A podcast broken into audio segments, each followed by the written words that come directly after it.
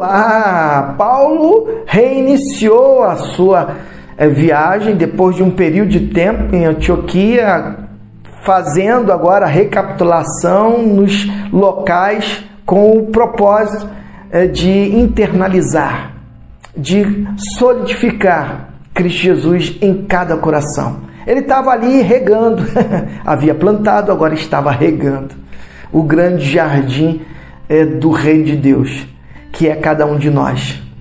Atos 18, finalizando hoje, nós vamos ver um personagem que adentra na história, é que agora vai ser apresentado a cada um de nós, extremamente importante dentro do cenário do ensino da mensagem que impactou a minha vida, em que impactou a sua vida e se ainda não impactou, vai impactar.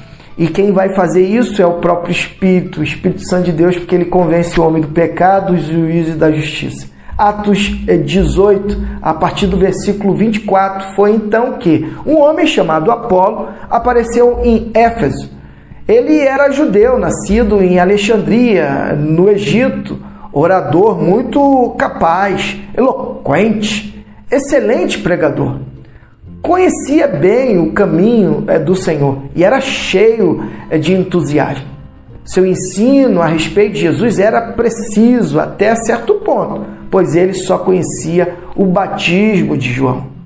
Havia necessidade ainda de conhecer o batismo que Deus é, dissera em Joel e que derramara em Atos Apóstolos e que também estava derramando sobre todos aqueles que nele cria. O batismo com a sua presença, a confirmação de que eu sou filho de Deus, amado Pai. O batismo com a presença dele, o Espírito Santo.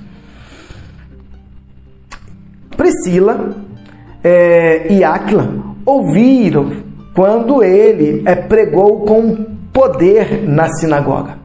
Depois o chamaram à parte e o deixaram a par do restante da história.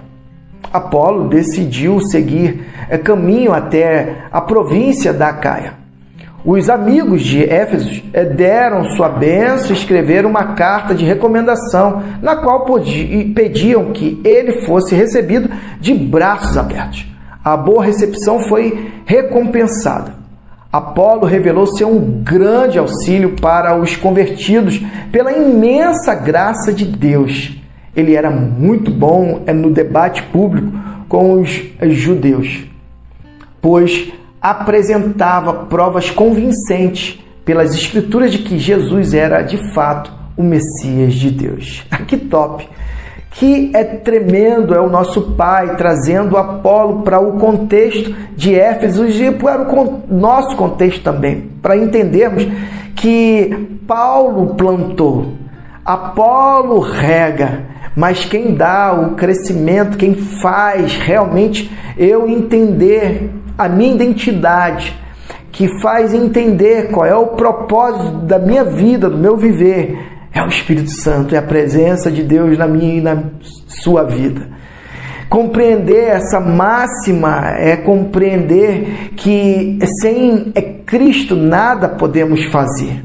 E assim vivemos uma vida é, direcionada pela ação do Espírito Santo. É essa proposta que eu entendo e compreendo e que Cristo ministra ao meu coração que agora é dentro do contexto dos locais vivenciado é, ali em Éfeso e Acaia, é agora alguém que era é tão eloquente, eloquente quanto Paulo e tinha um conhecimento do evangelho, agora estava sendo um instrumento também é, do regar, do é, cultivar, para que é, somente Deus pudesse agir na ação que só Ele pode fazer crescer.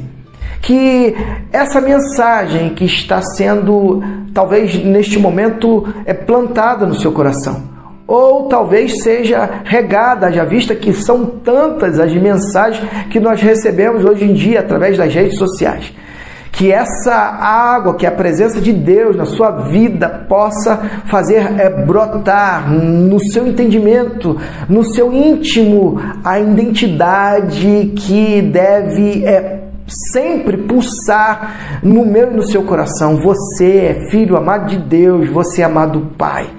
E que Deus te abençoe.